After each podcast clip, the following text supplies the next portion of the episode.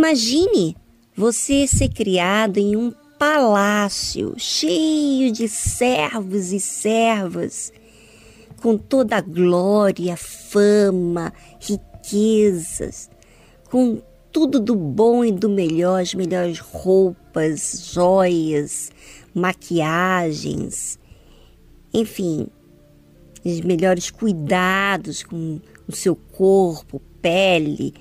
Isso eu digo para as mulheres e os homens com os melhores treinamentos, enfim, todas as necessidades bem atendidas, tudo aos seus pés.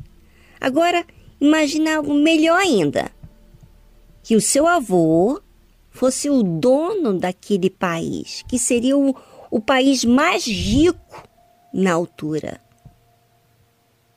E esse seu avô seria ali o responsável das leis. Aos olhos humanos, você se sentiria bem seguro, talvez orgulhoso por fazer parte dessa família teria muitos privilégios, teria melhor formação, teria a condição de escolher até a pessoa amada com quem você quisesse se relacionar. Muitas coisas poderia se ter com essa grande vantagem de ser neto de Faraó.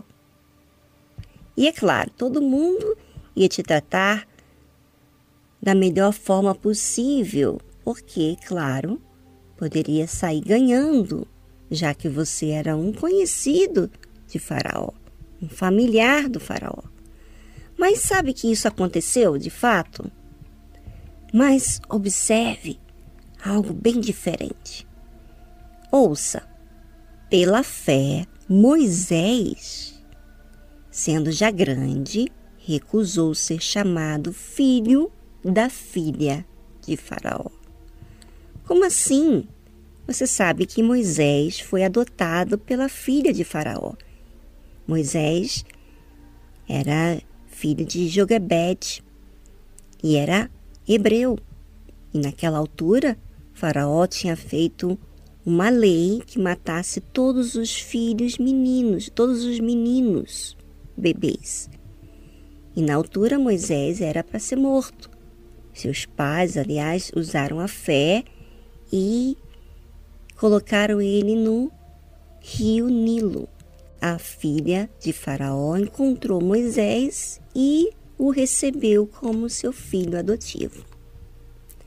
Mas como assim Moisés, agora adulto, recusa ser filho da filha de Faraó com todos esses privilégios? É uma coisa louca. Quem faria isso? E a pergunta que fica assim no ar para muita gente é o seguinte: por que a fé separa Moisés de sua mãe adotiva? Poxa, aquela que deu tanto carinho, que tomou ele no momento mais difícil da vida dele e, e o sustentou e cuidou. E ele não morreu porque ela adotou, porque agora ele joga fora esse privilégio de ser chamado filho da filha de Faraó, já agora adulto. Bem, a fé que responde isso. E como já disse para vocês, que a fé é Deus dentro de nós. É um pedaço de Deus dentro de nós. Mas por que a fé recusa ser chamado filho da filha de Faraó. Por que, que Moisés recusa assim? Sabe por quê, gente? Porque a fé não olha para a glória desse mundo, para o ouro, para as riquezas, para a fama, para aquilo que todo mundo aplaude. Sabe por quê? Porque essa glória corrompe essa glória faz as pessoas confiarem na riqueza, nas condições que têm. E muitas das vezes a pessoa se coloca numa situação bem instável, abre muitas portas para muitas coisas indevidas, né? Muita gente que tem fama, muito dinheiro, bebem, se drogam.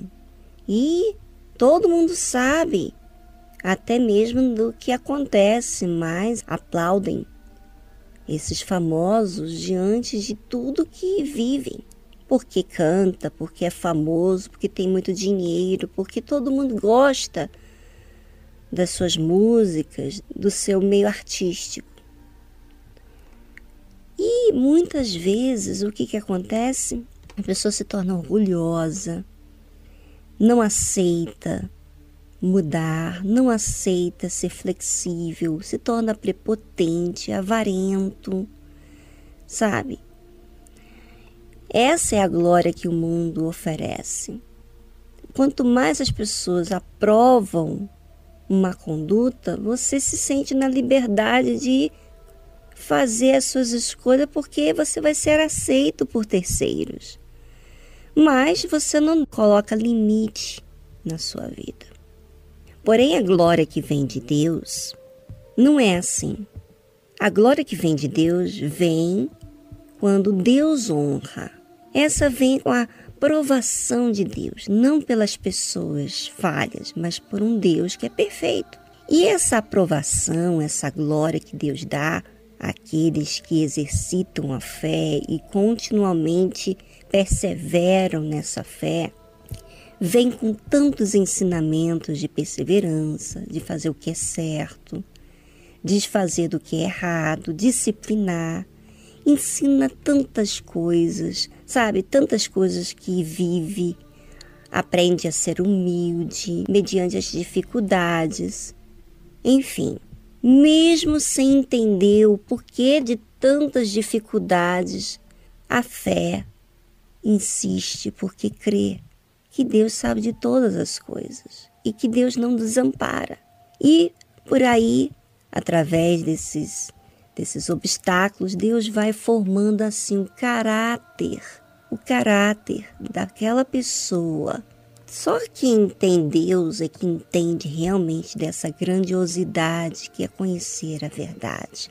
E que essa fé faz. Não é só uma fé de conquistar algo, é uma fé que constrói o seu caráter, que constrói o seu, vamos dizer assim, o seu DNA, a sua personalidade. Será que você se encaixaria numa história aonde fala pela fé e aí você diz o seu nome e teria aí o testemunho do que a sua fé tem feito com você? Será que você despreza toda a glória que esse mundo oferece por algo eterno que apenas você crê e não vê fisicamente, mas apenas crê? Pois é. É bem interessante você é, observar bem sobre a sua fé, porque a fé fala de um relacionamento, de um compromisso perseverante entre você e Deus. Não é como a igreja, não é com uma pessoa, não é pelas circunstâncias, é por um Deus que você crê, que você segue e você se sente segura com Ele. Pois é, e eu gosto muito de sempre avaliar a minha conduta, observar a minha fé, as minhas escolhas, olhar para dentro de mim e ver quais tem sido o meu comportamento, sabe? O que está me guiando? Se é uma fé, né, racional ou se eu estou me guiando de acordo com o meu jeito, a minha vontade, sabe? E isso é uma forma bem sutil, gente. Aparentemente, todo mundo fala: "Ah, eu tô na fé, eu tô servindo a Deus, e tô isso, tô aquilo, mas a, a fé demanda de nós todos os dias observância, vigilância do que estamos escolhendo. E eu vou perguntar para você: você tem exercitado essa fé de se avaliar, de assistir a sua conduta, de observar as suas palavras que você diz a Deus.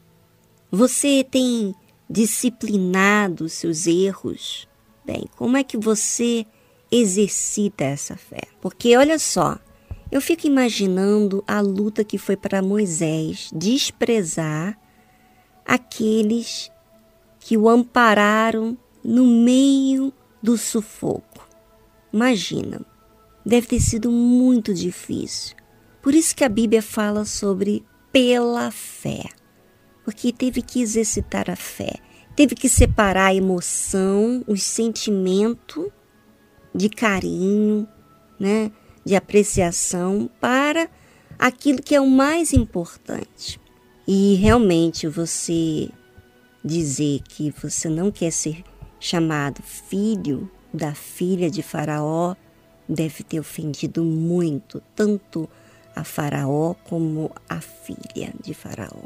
Imagina a situação lá no palácio, Moisés convivendo com eles ali, de ser reprovado diante de todos que o ampararam. Pois é, mas a fé tem uma definição. E essa definição escolhe Deus como prioridade e não a glória desse mundo. A glória desse mundo, ela fornece sim aplausos. Mas a glória de Deus, que é o invisível, é muito além daquilo que se vê. Para aquele que crê, traz segurança.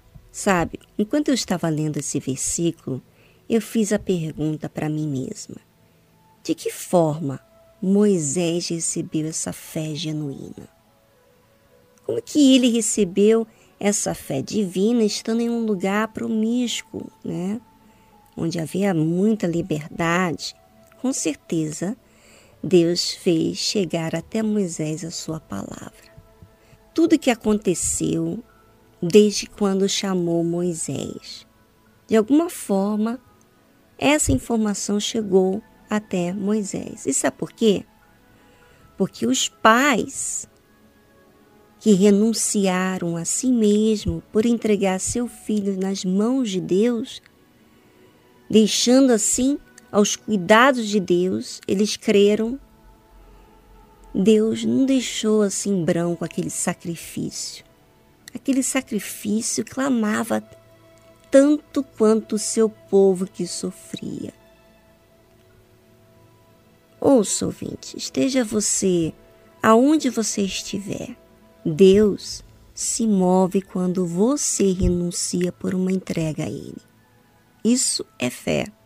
Isso atrai a Deus, porque ali você contraria as suas emoções, vontade e olha para Deus como seu Salvador e desfaz daquilo que você depende, que você quer muito, que você almeja simplesmente para entregar nas mãos de Deus. Sabe por quê? Você faz isso por simplesmente priorizar a Deus. E sabe, nada que é feito com fé é anulado diante de Deus. Fica tudo registrado. E sabe por quê? porque é uma prova. A fé é um fogo dentro da gente, uma certeza, uma força e uma evidência que Deus está em primeiro lugar. Primeiro lugar.